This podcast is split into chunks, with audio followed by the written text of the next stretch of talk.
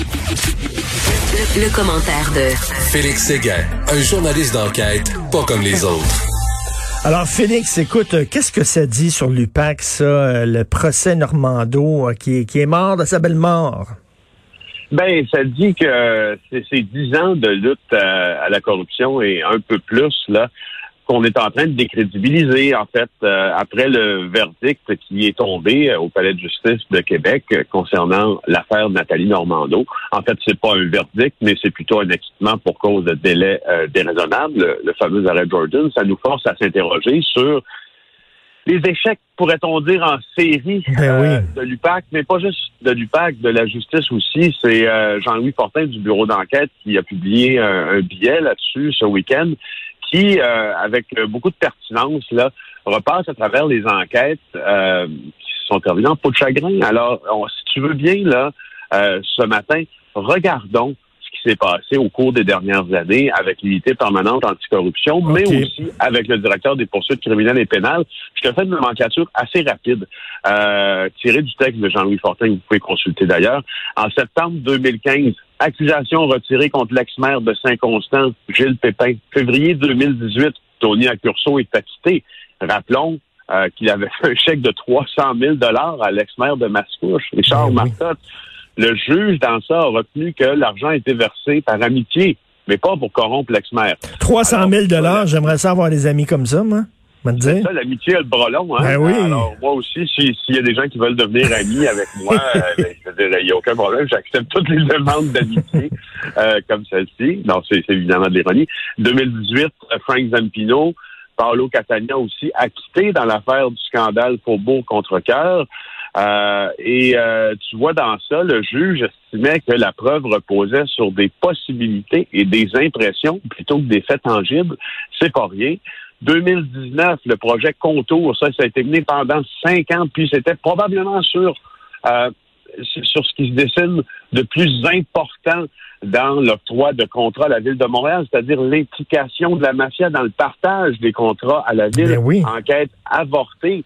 Euh, Mais comment 2019 ça, avorté? Écoute, on les voyait sur caméra, on se souvient tous de la vidéo, qui cachaient des liasses d'argent dans leur bas au café Co- Cosenza. Comment ça que ça avait été avorté? C'est incroyable quand parce même. Que, parce qu'à ce moment, euh, les sources donc, confiaient à notre bureau d'enquête quand on a publié cet article-là que le, le DPCP, dans ça, manquait de volonté, de volonté d'accuser, si tu veux. D'abord, si le DPCP manque de volonté d'accuser, c'est souvent parce qu'il croit que la preuve ne leur permettra pas, qui leur est soumise, ne per- permettra pas de gagner un procès. Alors, sais, c'est très interrelié.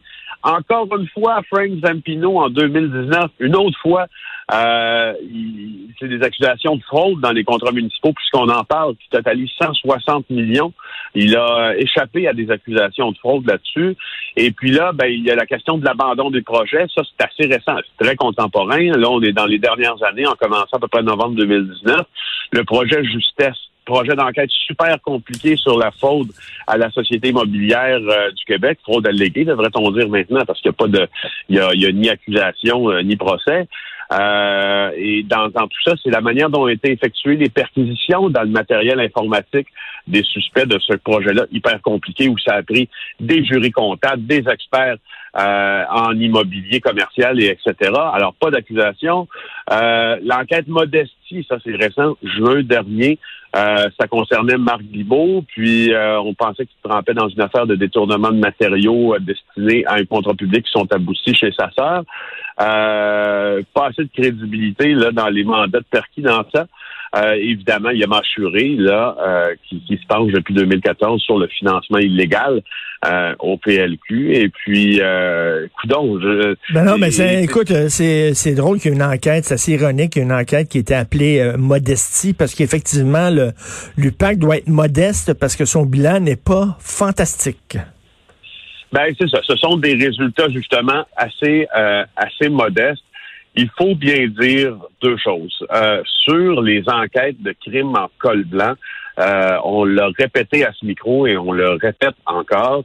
Les euh, preuves sont beaucoup plus difficiles souvent à amasser quand on n'a pas notamment de source à l'intérieur d'une organisation euh, que des preuves en enquête criminelle ou une enquête de meurtre. Là. Souvent, c'est plus facile une enquête de meurtre euh, qu'une enquête de crime en col blanc où ça prend un paquet d'expertise et où justement les policiers québécois euh, n'ont pas été formés à la même vitesse que les policiers américains, rapporte-t-on au sein de, de, de l'UPAC, pour enquêter sur ce genre de crime-là.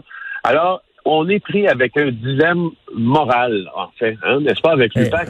Un dilemme sur l'UPAC, un dilemme sur le fonctionnement de la police, un dilemme sur le fonctionnement du DPCP, la création de l'UPAC était une patente qui, hmm. euh, qui a été mise sur pied par Jean Charest pour calmer, euh, calmer la grogne du public devant le fait qu'il n'y avait toujours pas de commission d'enquête publique justement sur euh, la, la, la, corruption dans l'industrie de la construction et l'octroi des contrats publics.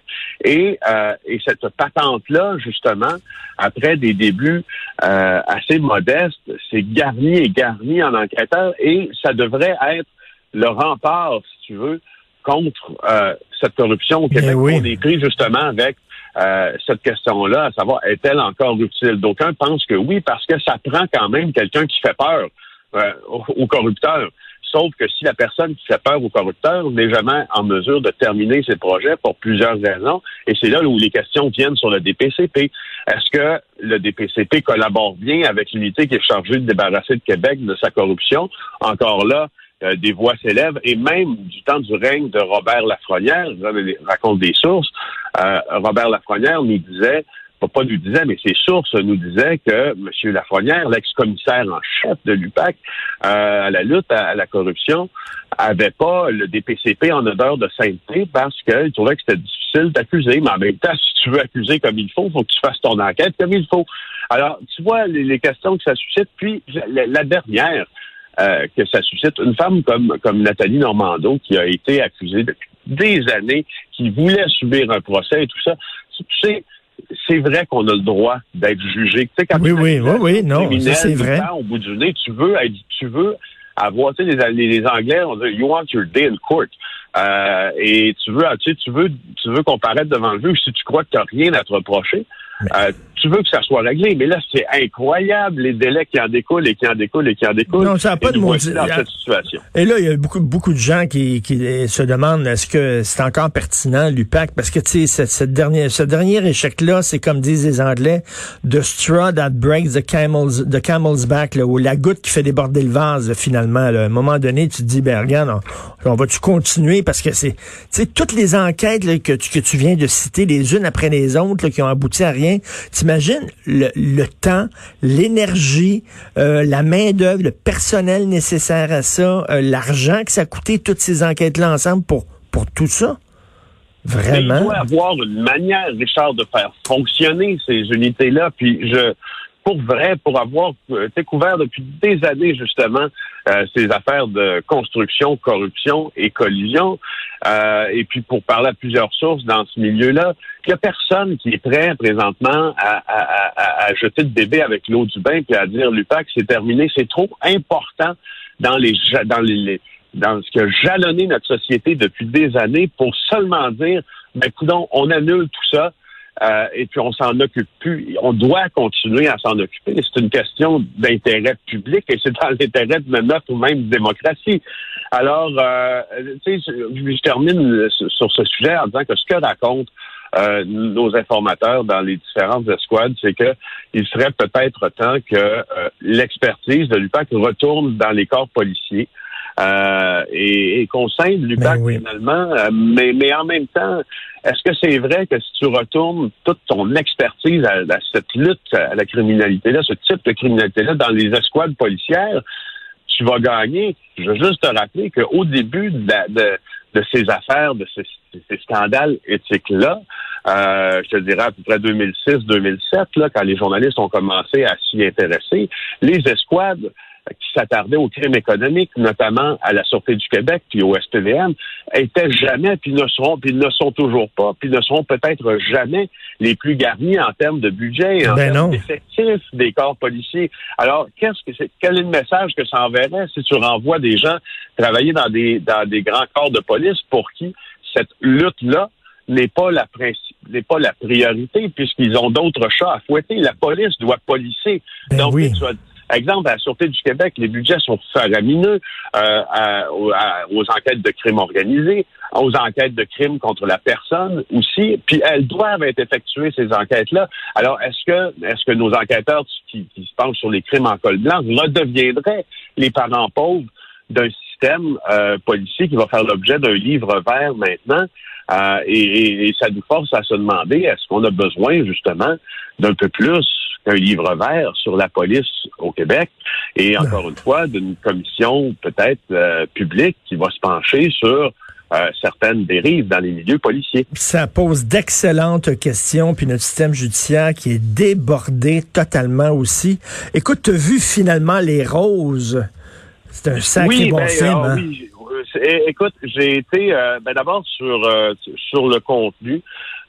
j'ai vraiment été accroché, tu veux, là, et puis suspendu aux lèvres de, de, Félix Rose qui fait ses, ses, entrevues, notamment avec son oncle et etc. Rappelons que ce film-là, c'est un peu la quête de, de, Félix Rose pour comprendre son propre père. Paul Rose, puis comprendre aussi les événements d'octobre 70 à travers leur vision des choses. Puis euh, bon, le film a fait euh, le film a fait couler beaucoup d'encre parce que on, on dit qu'on y fait l'apologie, pas l'apologie, mais enfin euh, qu'on donne une certaine licence, si tu veux, permissive euh, à ceux qui ont décidé de choisir le terrorisme comme moyen d'action politique. Ben, en fait, ce qu'on ce fait, en fait, c'est on, on tente d'expliquer comment le et pourquoi le FLQ est, est venu au monde sans vraiment, sans leur donner le bon Dieu sans confession. Je pense, je pense qu'il y a un ben, regard quand même assez critique. Moi, je trouve que le regard est critique. Et, d'abord, je trouve que le regard critique euh, euh, dans ce documentaire-là tient au fait que c'est justement, Richard, un documentaire. Et dans le documentaire, tu le sais autant que moi, le documentaire a un postulat de départ. Le documentaire, de, par sa nature même, a un certain biais, même si euh, on veut euh, on veut tenter de faire le, film le plus crédible possible, en ayant le plus de points de vue possible, puis en allant chercher les réponses les plus mmh. euh, les plus sensées par rapport à un événement historique. Il y a un biais, je veux dire, c'est Félix Rose qui tente de comprendre un peu ben son père. Mais cela dit, euh, euh, passons, passons outre les critiques sur ce film-là parce que il est simplement bien monté. Euh, et je, je, je suis d'avis, tu sais, pour en, pour en faire, moi, maintenant, j'ai le bonheur mm. d'en faire des, des, des docus, puis des trucs de longue haleine qui durent une heure, une heure trente. Notre prochain, je pense, va durer à peu près ça, une heure trente. Euh, j'ai beaucoup, beaucoup euh, aimé la recherche d'archives et l'utilisation de l'archive ben euh, dans le film et la réalisation. non, mais et tu sais qu'on voit la pauvreté euh, épouvantable des, des, des, Canadiens français, des Québécois francophones à l'époque qui étaient vraiment traités, pour reprendre le terme de Pierre Vallière, j'espère que je perdrai pas ma job pour euh, citer son livre Nègre blanc d'Amérique, mais qui étaient vraiment, c'était des sous-citoyens, des citoyens de seconde zone à, à l'époque, et c'est bien de montrer ça à nos enfants, le chemin que nous nous avons parcouru. Tu sais, maintenant, on a des, on a des gens d'affaires, on a des artistes connus à travers le monde et tout ça, mais à l'époque, c'est-à-dire, on était d'une pauvreté épouvantable.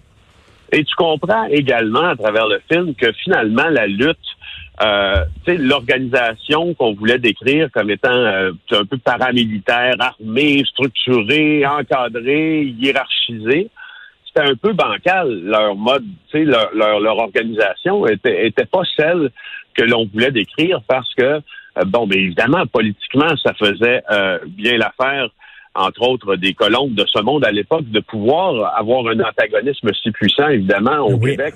et bon, alors tout, ça pour dire que euh, ben, j'ai beaucoup aimé ça, j'ai adoré la réalisation. C'est vraiment intéressant. Et il faut rappeler, il faut rappeler aussi que notre ami et camarade Antoine Robitaille, qui est sur Helico, on peut voir aussi un documentaire euh, concernant ce felkiste-là qui était abattu euh, à Paris dans des circonstances extrêmement mystérieuses. Donc, euh, ça s'intitule, je crois, Le dernier Felkiste, si euh, ma mémoire est bonne. Merci beaucoup, Félix Séguin. Passe une excellente journée. Plaisir. Merci, Félix Séguin, de notre bureau d'enquête.